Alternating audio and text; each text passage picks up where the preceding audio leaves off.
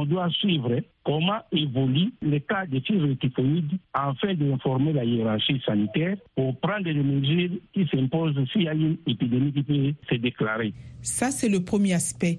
Mais quel est le deuxième volet du traitement préventif? Le deuxième aspect, c'est la lutte contre le péril fécal. Je vous ai dit tantôt que la fièvre typhoïde était une maladie de main sale qui provenait de ce que nous mangeons, ce que nous vivons. Donc, le deuxième aspect de notre prévention, c'est la lutte contre le péril fécal, contre tout ce que nous mangeons, nous vivons, et donc le respect strict des règles d'hygiène en ce qui concerne l'hygiène alimentaire. Troisième aspect de la prévention, c'est la vaccination. Effectivement, il y a un auditeur qui a demandé s'il y a un vaccin contre la fièvre typhoïde. Là, ce n'est pas dans nos pays, c'est surtout dans les pays nantis. Dans des pays d'Afrique surtout, la vaccination ne se fait pas parce que ça exige beaucoup de moyens. Et le vaccin existe, mais seulement dans les pays riches. Dans nos pays, il n'y a pas de vaccin jusque-là parce que les vaccins sont très coûteux les trois aspects en rapport avec la prévention. Parce qu'il dit, vous n'avez pas encore contracté la maladie. Vous voulez vous prévenir. Tiens compte de ces trois aspects. Je me répète, la surveillance épidémiologique, la lutte contre les périls fécales et puis la vaccination. Docteur, dans le cas où vous avez déjà contracté la fièvre typhoïde, existe-t-il un traitement curatif? Le deuxième aspect, c'est. Vous êtes déjà malade, vous êtes passé par l'hôpital, le médecin a diagnostiqué et a conclu à la fièvre typhoïde. Là, le traitement est basé sur deux aspects. Le premier aspect, c'est la réhydratation. Donner beaucoup de liquide chez les malades. Le deuxième aspect, c'est le principal aspect, c'est le traitement à base d'antibiotiques. N'importe quel antibiotique Aujourd'hui, les antibiotiques qui sont recommandés, ce sont les antibiotiques qui sont dans la famille des quinolones. Mais aussi, on utilise les phénicolés et même les ampicillines, donc les céphalosporines. N'y a-t-il que les antibiotiques comme traitement curatif? À part les antibiotiques qui constituent la base du traitement quand vous êtes malade, il y a aussi la prise en charge de certains symptômes qui accompagnent la maladie. Par exemple, comme c'est la fièvre typhoïde, il y a toujours la fièvre, on donne des antipyrétiques, donc des médicaments contre la fièvre. C'est un peu les deux grands aspects qui constituent la prise en charge ou le traitement de la fièvre typhoïde.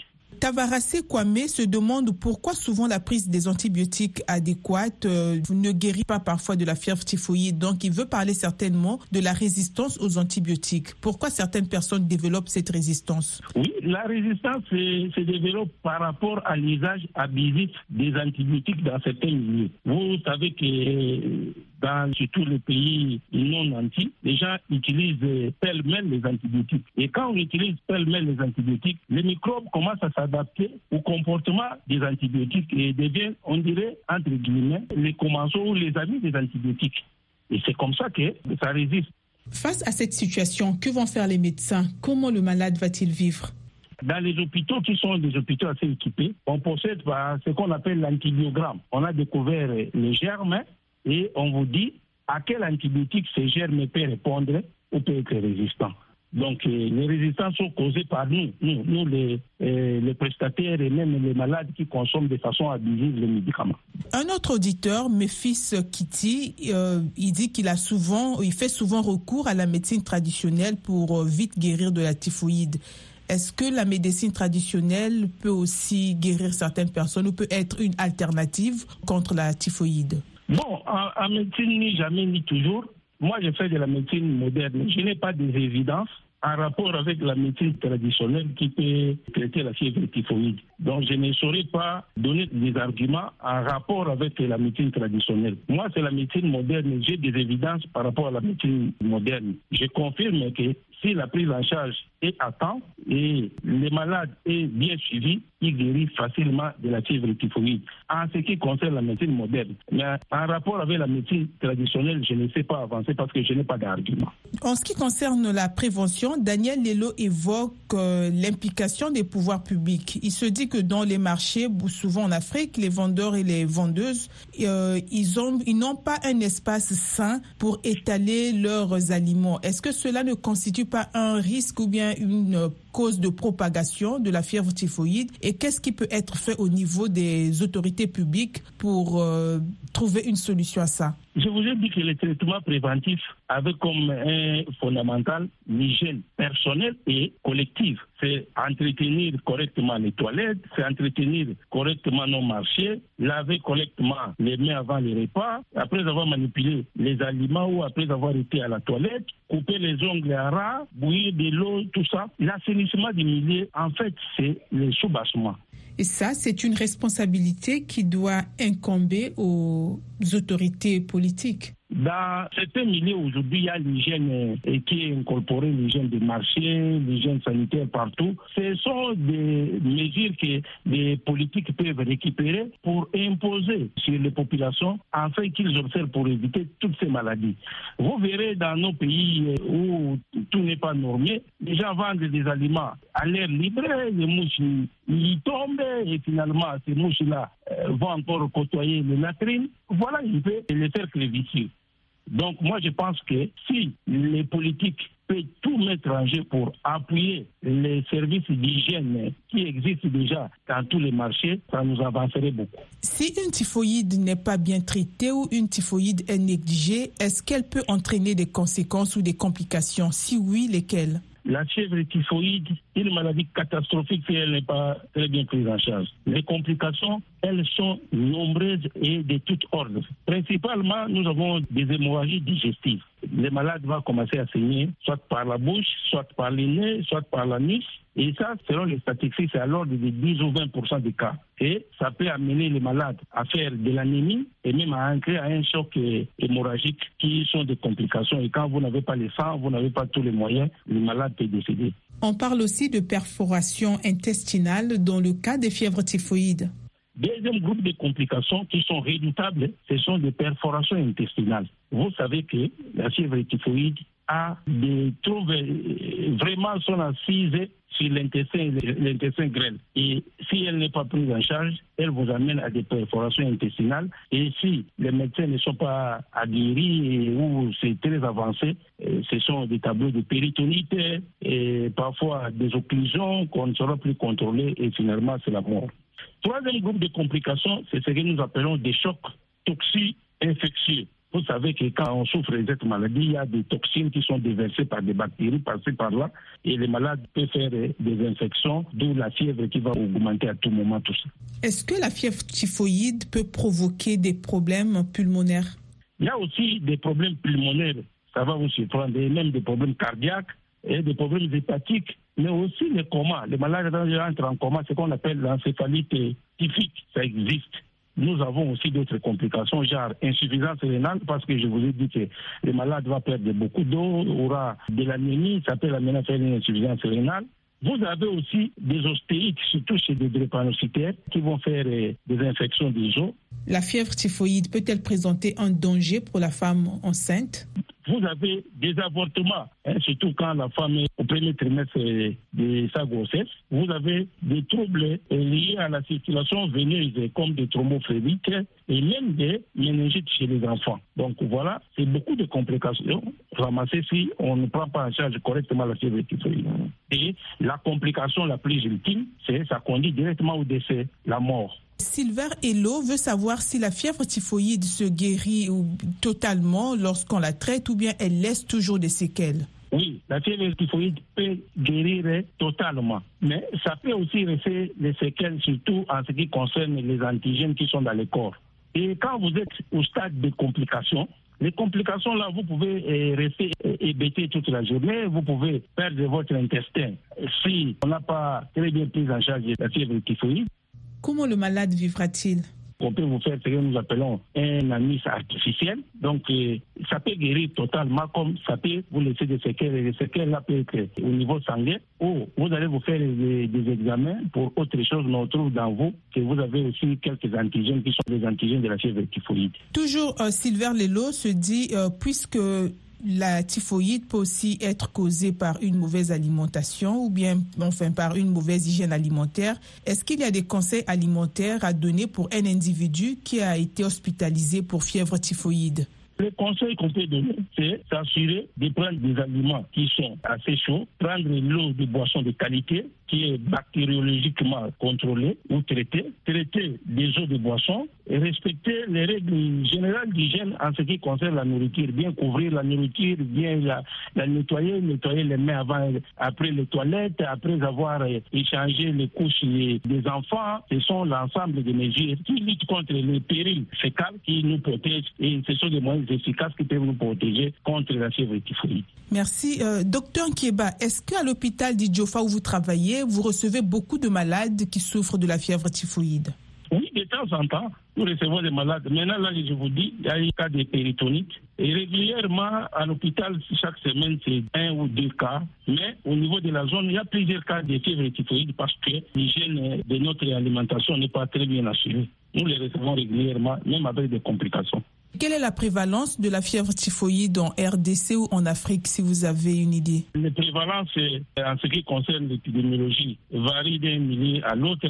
C'est autour de 2 ou 3 en Afrique. Mais ce sont des prévalences qui changent d'une année à une autre.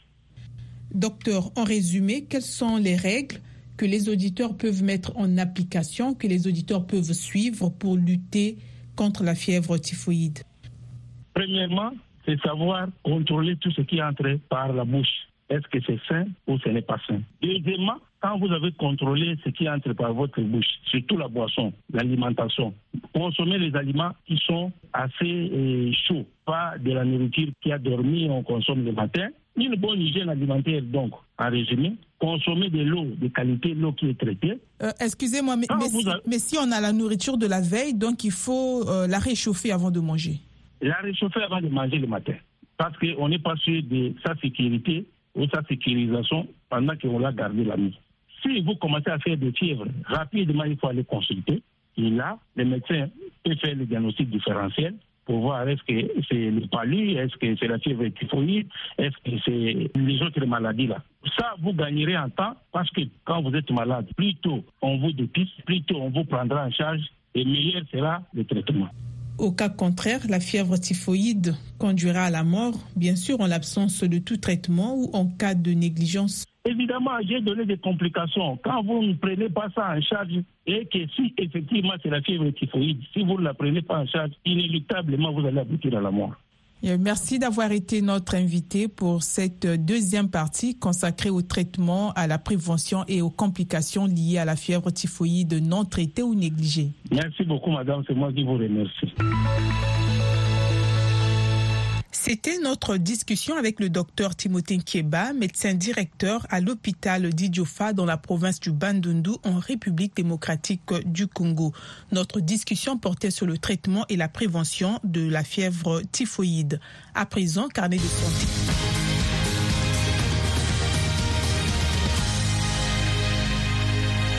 Cette semaine, dans Carnet de santé, nous ferons un focus sur les changements qui permettent d'offrir un bien-être sanitaire à la communauté dans le besoin. Nous suivrons un promoteur de la santé communautaire qui explique comment gérer les communautés lorsqu'on dispense une éducation en matière de santé. Puis nous verrons comment une femme congolaise sauve les jeunes mères des factures de maternité impayées. Enfin, nous découvrirons la première maison de retraite qui a ouvert ses portes en Côte d'Ivoire. Tout cela et bien plus encore, c'est dans cette édition de Carnet de santé. Salut à toutes et à tous. Merci de nous rejoindre pour cette nouvelle édition de Carnet de santé. L'OMS définit la santé communautaire comme les ressources environnementales, sociales et économiques permettant d'assurer le bien-être émotionnel et physique des personnes de manière à répondre à leurs aspirations et à leurs besoins dans leur environnement unique. Il s'agit d'une branche de la santé publique qui se concentre sur les personnes et leur rôle en tant que déterminant de leur propre santé et de celle des autres. Le partenariat communautaire est nécessaire pour construire des communautés plus saines et promouvoir une culture de la santé. Allons en Éthiopie où est retourné le docteur Tigiste Girma, spécialiste des maladies infectieuses, après 42 ans de service à l'étranger. Le docteur Tigiste a ouvert l'école des sages-femmes, le DEG, avec l'argent de sa retraite. Cette école offre une formation de sage-femme gratuite aux filles qui viennent des régions rurales de l'Éthiopie où les taux de mortalité maternelle et infantile sont élevés. Les étudiantes signent un contrat par lequel elles s'engagent à recevoir une éducation gratuite et à servir leur communauté pendant deux ans après l'obtention de leur diplôme. Voici le reportage de Kennedy Babé basé à Addis Abeba. Le récit est de Arzuma Kompaoré. Il y a cinq ans, le docteur Tigiste Girma a fondé l'école des sages-femmes LEDEG à Addis Abeba, en Éthiopie. L'école propose des programmes gratuits pour les jeunes filles et les femmes qui viennent d'endroits où il y a peu de personnel pour les soins prénataux et maternels. Le docteur Tigiste explique que sa propre mère a connu des problèmes médicaux lors de son accouchement, mais qu'elle a survécu. C'est ce qui l'a motivé. Je sais pourquoi j'ai survécu. C'est parce que je suis née à Addis Abeba et que mes parents avaient de l'argent pour m'amener à l'hôpital. Ce même jour, de nombreuses personnes originaires des zones rurales du pays sont mortes parce qu'elles n'avaient pas les moyens de se rendre en ville et d'accéder à une assistance médicale. Et aujourd'hui encore, beaucoup meurent en couche. Le collège propose actuellement des programmes de niveau licence au deuxième groupe de 115 étudiantes. Le docteur Tigist dit que les étudiantes seront suivies après avoir terminé leurs études et commencé à travailler. Ce que nous offrons ne se limite pas à l'éducation formelle. Nous leur apprenons également à avoir confiance en elles et à devenir des leaders. Fatouma Abdou est originaire de la partie nord-est de la région Afar du pays. L'opportunité elle-même est favorable et j'ai aussi aimé l'éducation. Une fois que j'aurai terminé cette formation, je veux servir la communauté Afar non éduquée qui m'en a donné l'opportunité. Shegitu Asemamawe, une étudiante originaire de la zone de South Omo, dans la région du Sud, explique qu'au cours de ses études, elle a également acquis de l'expérience et des connaissances sur la force et la persévérance des femmes. Dans ma région ou dans le village d'où je viens, je ne savais pas que les femmes pouvaient faire cela, ouvrir un hôpital et un collège. Je pensais que les femmes devaient toujours dépendre des hommes. Mais maintenant, j'ai appris que les femmes peuvent planifier et réaliser ce qu'elles veulent. La philanthrope, le docteur Tigist, qui gère actuellement le collège avec ses propres fonds et le soutien d'amis et de donateurs, a récemment ouvert un centre médical pour les mères et les enfants dans le même bâtiment. L'objectif de l'hôpital est de maintenir l'indépendance du collège et de fournir des services à la communauté à faible coût. Quels sont les enjeux de l'engagement communautaire sur la santé et le bien-être en cohérence avec notre vie quotidienne? Pour en savoir plus, voici Asha Hassan de Nairobi. Elle est promotrice de la santé communautaire et travaille avec les habitants de Kibera, un des bidonvilles de Nairobi au Kenya. Tout d'abord, je peux dire que la meilleure façon de servir votre communauté est le rapport que vous avez créé avec elle, la façon dont vous la gérez, la façon dont vous lui parlez, la façon dont vous vous respectez les uns les autres et surtout la confidentialité. Oui, parce que vous pouvez voir qu'il y a beaucoup de ménages qui ont des malades de la tuberculose, des malades du VIH et d'autres maladies chroniques. Si vous n'êtes pas en mesure de garder les secrets des patients ou des membres de la famille, ils ne seront pas en mesure de vous donner les informations que vous souhaitez. Il vous sera donc difficile d'obtenir des informations et d'assurer le suivi. Et s'ils ont des problèmes, des problèmes internes, qu'ils ne veulent pas partager avec leur famille, ils peuvent vous dire ce qu'ils souhaitent ou ce qu'ils traversent.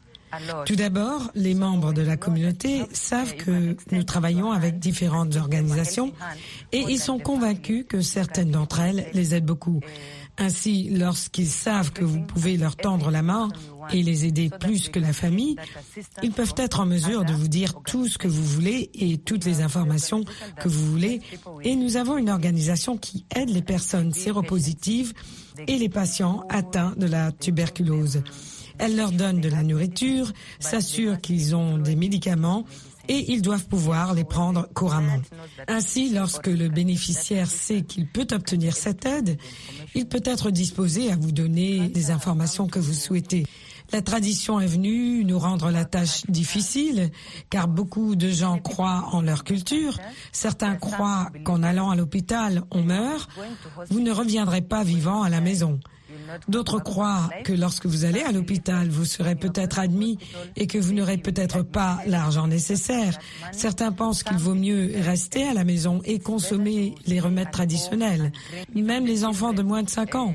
Les enfants ne reçoivent pas les vaccins qu'ils sont censés recevoir. Et même si vous les forcez, ils n'emmènent pas les enfants se faire vacciner. Je me sens mal parce que si je vois les enfants et les personnes qui souffrent de la polio et que je vois un parent issu de cette communauté qui ne veut pas que ses enfants soient vaccinés, je me sens très mal parce que Peut-être que cet enfant, lorsqu'il ou elle grandira, aura des complications. Je me sens très mal et j'ai l'impression que le bébé n'a pas reçu assez de la part de ses parents et de la communauté dans son ensemble.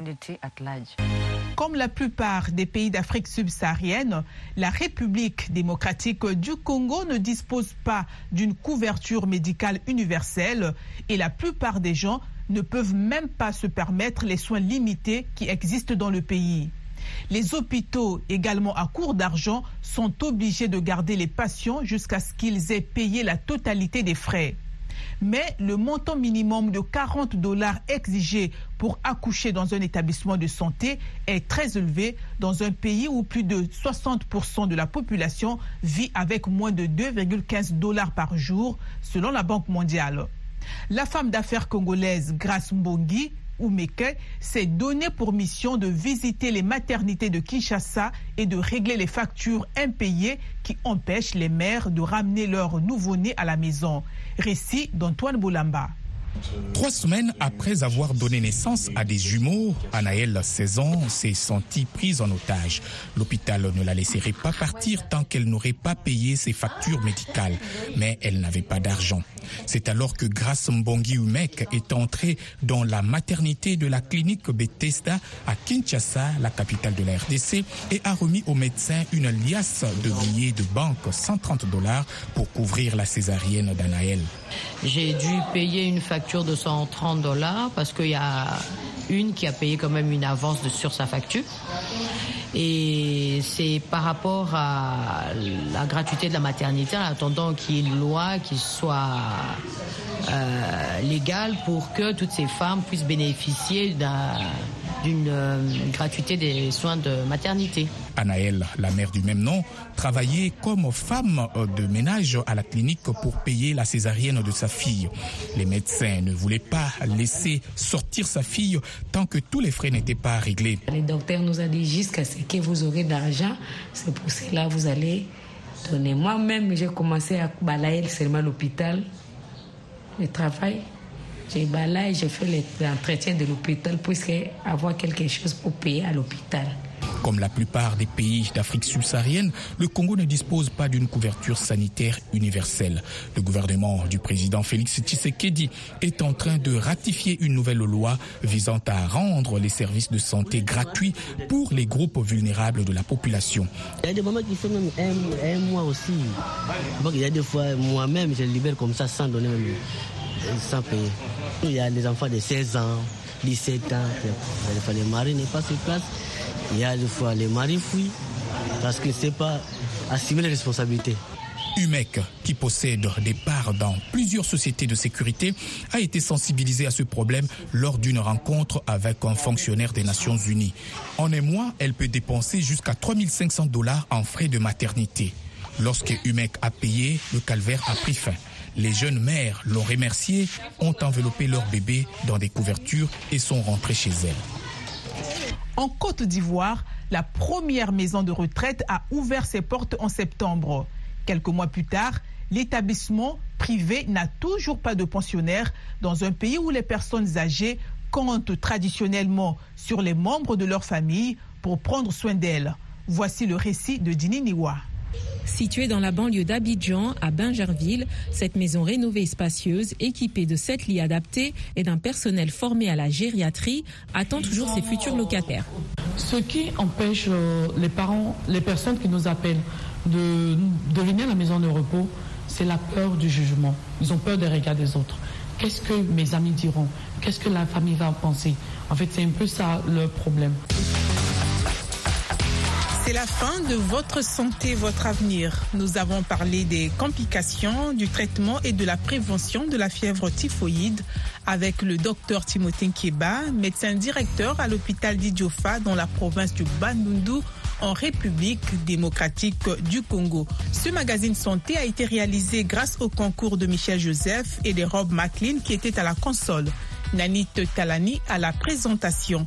Continuez d'écouter VO Afrique et n'oubliez surtout pas de prendre soin de votre santé car votre santé, c'est votre avenir.